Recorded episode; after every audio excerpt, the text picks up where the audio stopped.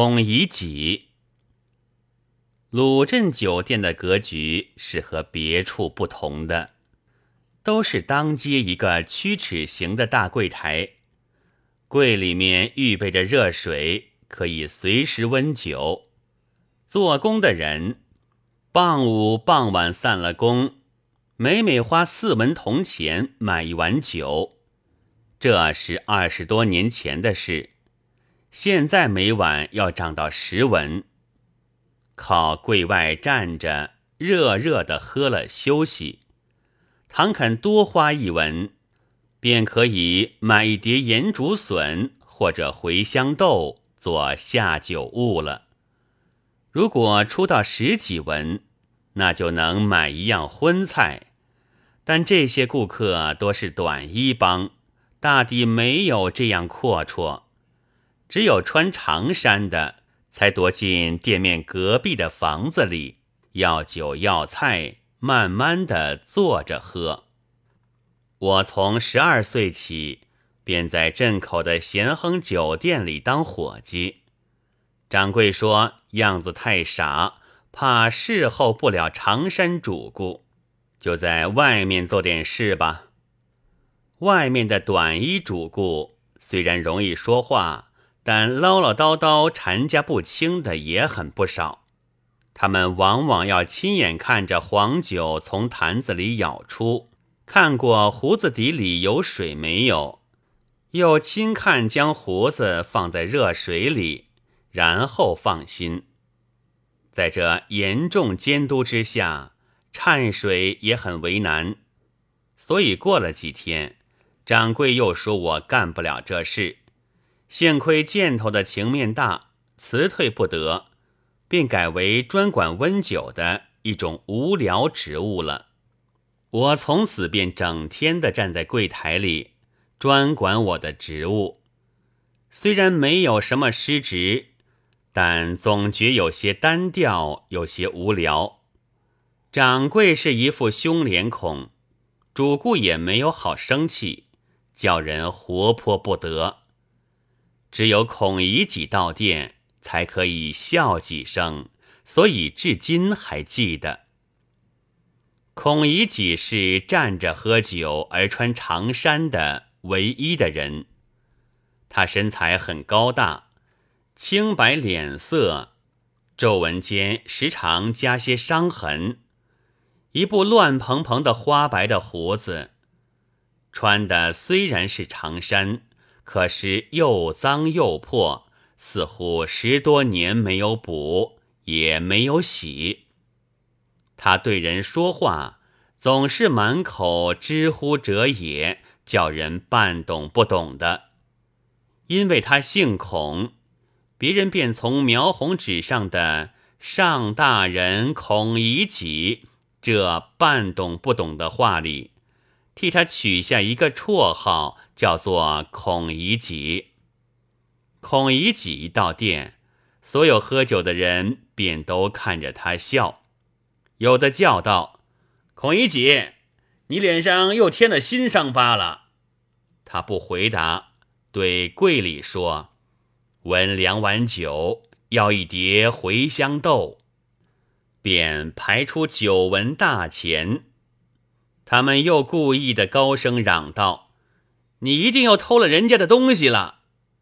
孔乙己睁大眼睛说：“你怎么这样凭空污人清白？什么清白？我前天亲眼见你偷了何家的书，吊着打。”孔乙己便涨红了脸，额上的青筋条条绽出，争辩道：“且书不能算偷。”且说，读书人的事能算偷吗？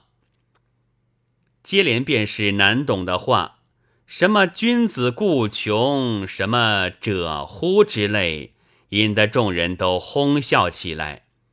殿内外充满了快活的空气。听人家背地里谈论，孔乙己原来也读过书，但终于没有进学，又不会营生。于是愈过愈穷，弄到将要讨饭了。幸而写的一笔好字，便替人家抄抄书，换一碗饭吃。可惜他又有一样坏脾气，便是好喝懒做，做不到几天，便连人和书籍、纸张、笔砚一起失踪。如是几次，叫他抄书的人也没有了。孔乙己没有法，便免不了偶然做些偷窃的事。但他在我们店里品行却比别人都好，就是从不拖欠。虽然贱货没有现钱，暂时记在粉板上，但不出一月定然还清。从粉板上逝去了孔乙己的名字。孔乙己喝过半碗酒，涨红的脸色渐渐复了原。旁人便又问道。孔乙己，你当真认识字吗？孔乙己看着问他的人，显出不屑质辩的神气。他们便接着说道：“你怎的连半个秀才也捞不到呢？”孔乙己立刻显出颓唐不安模样，脸上笼上了一层灰色，嘴里说些话。这回可是全是知乎者也之类，一些不懂了。在这时候，众人也都哄笑起来，店内外充满了快活的空气。在这些时候，我可以附和着笑，掌柜是绝不责备的。而且掌柜见了孔乙己，也每每这样问他，引人发笑。孔乙己自己知道不能和他们谈天，便只好像孩子说话。有一回对我说道：“你读过书吗？”我略略点一点头。他说：“读过书，我便考你一考。茴香豆的‘茴’字怎样写的？”我想，讨饭一样的人也配考我吗？便回过脸去，不再理会。孔乙己等了许久，很恳切地说道：“不能写吧？我教给你，记着这些字，应该记着，将来做掌柜的时候写账要用。”我暗想，我和掌柜的等级还很远呢，而且我们掌柜也从不将茴香豆上账。又好笑又不耐烦，懒懒的答他道：“谁要你教？不是草头底下一个来回的回字吗？”孔乙己显出极高兴的样子，将两个指头的长指甲敲着柜台，点头说：“对呀，对呀，回字有四样写法，你知道吗？”我愈不耐烦了，努着嘴走远。孔乙己刚用指甲蘸了酒，想在柜上写字，见我毫不热心，便又叹一口气，显出极惋惜的样子。有几回邻舍孩子听得笑声，也赶热闹，围住了孔乙己，他便给他们茴香豆吃，一人一颗。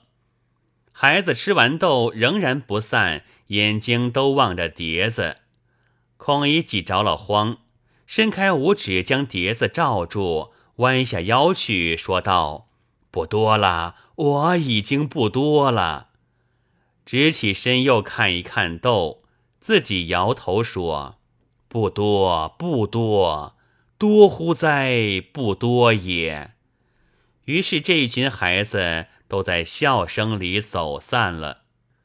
孔乙己是这样的使人快活，可是没有他，别人也便这么过。有一天，大约是中秋前的两三天，掌柜正在慢慢的结账，取下粉板，忽然说：“孔乙己长久没有来了，还欠十九个钱呢。”我才也觉得他的确长久没有来了。一个喝酒的人说道：“他怎么会来？他打折了腿了。”掌柜说：“哦，他总仍旧是偷，这一回是自己发昏，竟偷到丁举人家里去了。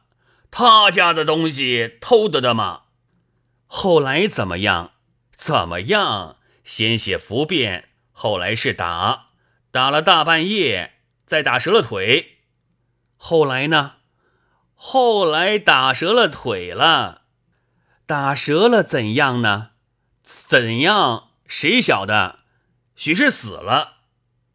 掌柜也不再问，仍然慢慢的算他的账。中秋过后，秋风是一天凉比一天。看看将近初冬，我整天的靠着火，也需穿上棉袄了。一天的下半天，没有一个顾客。我正合了眼坐着，忽然间听得一个声音：“温一碗酒。”这声音虽然极低，却很耳熟。看时又全没有人，站起来向外一望，那孔乙己便在柜台下对了门槛坐着。他脸上黑而且瘦。已经不成样子，穿一件破夹袄，盘着两腿，下面垫一个蒲包，用草绳在肩上挂着。见了我，又说道：“温一碗酒。”掌柜也伸出头去，一面说：“孔乙己嘛，你还欠十九个钱呢。”孔乙己很颓唐的仰面答道。这下回还清吧，这一回是现钱，酒要好。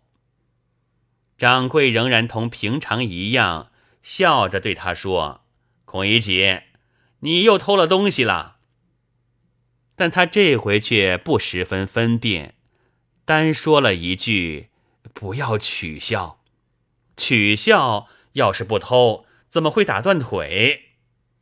孔乙己低声说道：“跌断，跌跌。”他的眼色很像恳求掌柜不要再提。